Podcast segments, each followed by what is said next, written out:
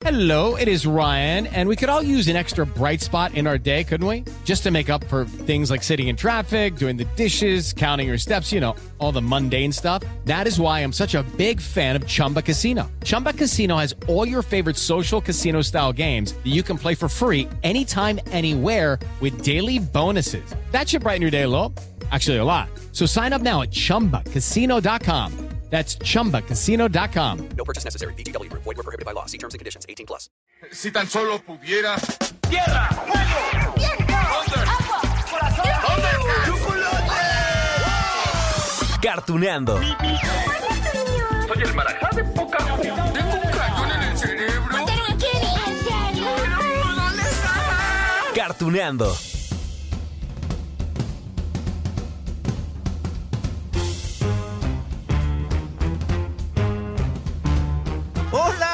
De Cartuneando. Hoy vamos a platicar de monos, de changos. Es que bueno, en las series animadas de televisión, pues hemos visto muchos personajes monos, ¿no? Tanto villanos como protagonistas. Son changos, son monos, gorilas, chimpancés, hasta chita también allí en el cine, ¿no? Bueno, y a mí me encantan. Es que suelen tener personalidades divertidas, ¿no? Son chistosos, aunque sean villanos. A ver, si hacemos un repaso rápido, tenemos a Mojojojo de las chicas superpoderosas. Era villano, aunque es que había capítulos donde más bien era era ingenuo. Miren, yo digo que es un ser incomprendido porque es que antes era el ser más querido del profesor Utonio hasta que creó a Bombón, Bellota y Burbuja y pues desplazó al chimpancé científico. Sí, y entonces él, por, por algo, ¿verdad? Ay, pobrecito, aparte le quitan el- una tapa ahí del cráneo, tiene su cerebro expuesto y se vuelve todo un experto en el manejo de armas de la tecnología. Y suena así. Ay, déjame explicarte. Fui un pequeño y lindo asistente de laboratorio hasta que el profesor me convirtió en una normal. Y por esa injusticia, algún día dominará el mundo. Pero no de una manera agradable, sino malvada. Así soy yo. Ay, también me acuerdo de Maguila Gorila. ¿Se acuerdan? Es que es un personaje de Hanna Barbera. Tuvo su propia serie por allá de 1964 que se estrenó. Y bueno, ya le dedicaremos un capítulo especial en este podcast. Pero mientras se los voy a presentar. Miren, Maguila era un gorila que se la pasaba buscando hogar. Ay, pobre, es que Uh, seguramente ahorita sería muy mal visto. Lo vendían en una tienda de mascotas y nadie se lo quería llevar. Y entonces el dueño de esta tienda de mascotas pues dice, es que esto es un fracaso, mejor lo voy a esconder en la parte de atrás y pues ya nadie lo ve. Y él siempre quiere tener una casa, una casa llena de amor. bueno, eh, se, la pasaba comiendo también plátanos, era ingenuo también. Por cierto, ¿saben quién le ponía voz? Estamos hablando, a ver, pistas. Hanna Barbera, años 60, leyenda del doblaje, ya falleció, desafortunadamente. Sí, el gran Jorge Arbizu, que trabajó en un montón de series animadas de Hanna Barbera. Pero aquí, como Maguila, sonaba así. Maguila Gorila en Casa Mayor. Señor Es hora de mi postre. ¿Otra vez? Oh, estoy muerto de estarte dando de comer. Porque si no es un racimo de bananas, es un saco de maní. Gracias, señor Pibes. Con esto me divertiré. A ver, ¿de qué otro primate se acuerdan? Oh, ya sea de series animadas, de películas. Mm, ¡Ay, ya sé! Miren, ya que hablamos de películas, Disney tiene un montón, ¿no? A ver, por ejemplo, los gorilas, que son amigos de Tarzán, sí, había un montón. Rafiki, del Rey León. ¡Abu! ¡Ay, el amigo de, de Aladdin! Y el mono que sale también en Toy Story 3. Era el vigilante, ¿se acuerdan del Lotso? En la guardería Sunnyside. Y, y había una escena bien graciosa ya cuando lo iban a atrapar. Bueno, ¿para qué les cuento? Mejor nos reímos juntos. No suena tan complicado. No lo es. El verdadero problema es el mono. El mono es el ojo en el cielo. Puede ver todo. Salones.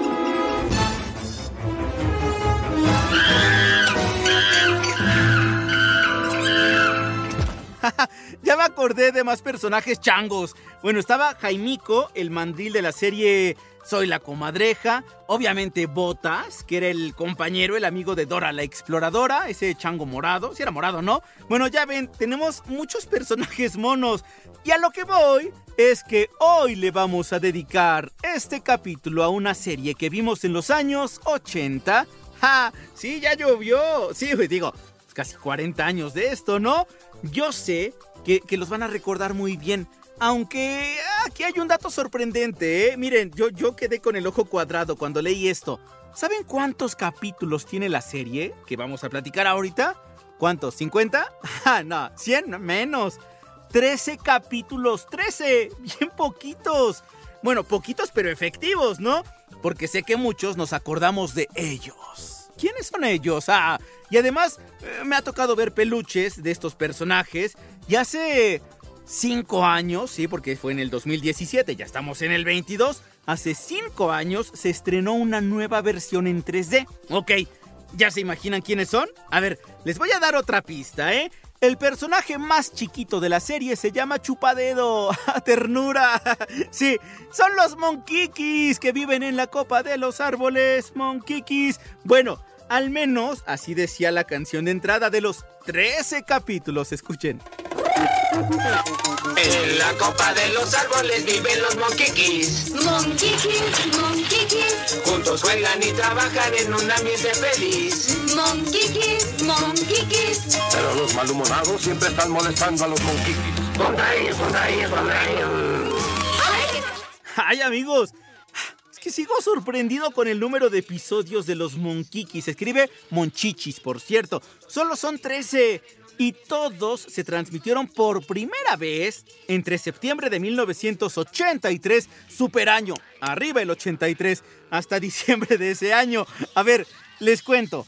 La serie está basada en una línea de muñecos de peluche que fueron fu, pues muy vendidos en Japón, llegó a Estados Unidos y tal en los años 80 y que fueron creados por una empresa japonesa llamada, a ver si me sale, Sekuguchi Corporation. Lo que pasó fue que en Estados Unidos pues voltearon a ver el éxito de estos juguetes y, la casa productora Hanna-Barbera decidió crear una serie basada en estos personajes.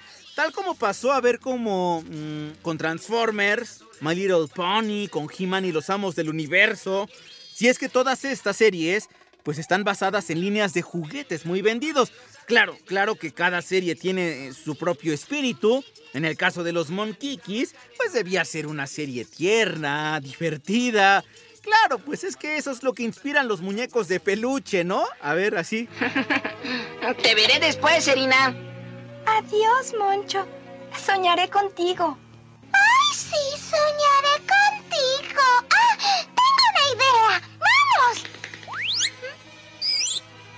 Ahora a buscar mi brazalete mágico. ¡Ah, qué padre! El estreno de esta serie fue poco después de que Hanna-Barbera ofreciera al público la caricatura de Ricky Ricón. Ya de hecho en un principio se transmitían a, a la par, digamos, era un paquete, ¿no? Te ofrezco Ricky Ricón con Monkikis. Ay, pero no hubo éxito. Y entonces decidieron separar las series, cada quien tuvo su camino. Ya platicaremos de Ricky Ricón, ahora lo hacemos de Monkikis, que sí no fue la serie más exitosa, por eso son 13 capítulos, pero eso sí, muy recordados, yo insisto. Miren, los Monkikis nos mostraba la historia de unos seres parecidos a unos changuitos, ¿no? Se supone que viven en una tierra boscosa llamada Simiolandia y sus casas pues estaban construidas más allá de las nubes, en la cima de los árboles enormes, árboles frondosos. Ahora que no crean que todo era miel sobre hojuela. No, porque estos pequeños monos, pues, tenían enemigos. Sí, unos seres también parecidos a ellos, pero morados. Y bien enojones, oigan. Bueno, de hecho, en inglés eran los Grumplings.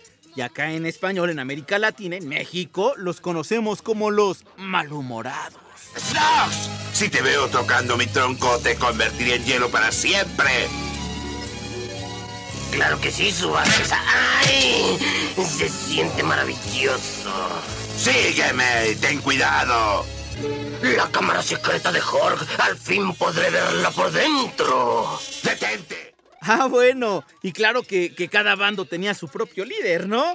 En el caso de los Monkiki se trataba de un mago. Era el mono más anciano del equipo. Su nombre en inglés, Wizard. Y acá en México, pues decidieron llamarlo así nada más, Mago. Él era el encargado de, preparar las pócimas, los hechizos para defenderse de los grumplings, de los malhumorados. Y, y sí, miren, a cada rato los querían capturar estos grumplings, eh, los malhumorados a los monkikis, pues para quedarse con todo su reino. Y obviamente los protagonistas pues no se iban a quedar con, con las manos cruzadas, ¿no? Allí en la copa de los árboles y peleaban así. Mago, ¿dónde está? Tenemos de visita a una linda chica y en verdad es muy bonita. ¡Mago! Sí, sí, sí, sí, esto es muy fácil. Suban las colas. Sin prisa, mago. Dije, no, no, una jruba, no, no, una bruja. Bueno, pero no crean que fueron muchas batallas. No, ya les digo, 13 capítulos, ¿no? En cuanto al líder de los villanos, se trataba de Org. Así, H-O-R-R-G, Org. Y se, veía malhumorado, siempre con los ojos rojos. Tenía una corona porque se trataba del rey de Glumpor, ¿no? De esa tierra que se llamaba así. Él tenía como secuaces, ya les decía, otros monitos morados, y entre ellos estaba Snox, que era el líder de esa especie de, de mini ejército, digámoslo.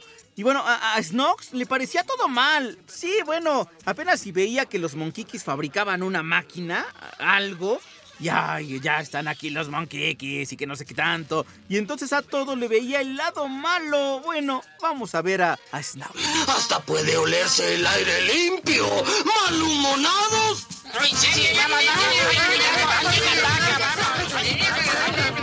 ¡Atención! Estos monkikis están contaminando el medio ambiente. Dejarán inservible el aire de este planeta con sus máquinas. Bueno, ya que andamos en esto de los inventos, les diré, amigos de Cartuneando, que, que la mente detrás de, de todos ellos, de los inventos, era Monosabio. Así se llamaba, Monosabio.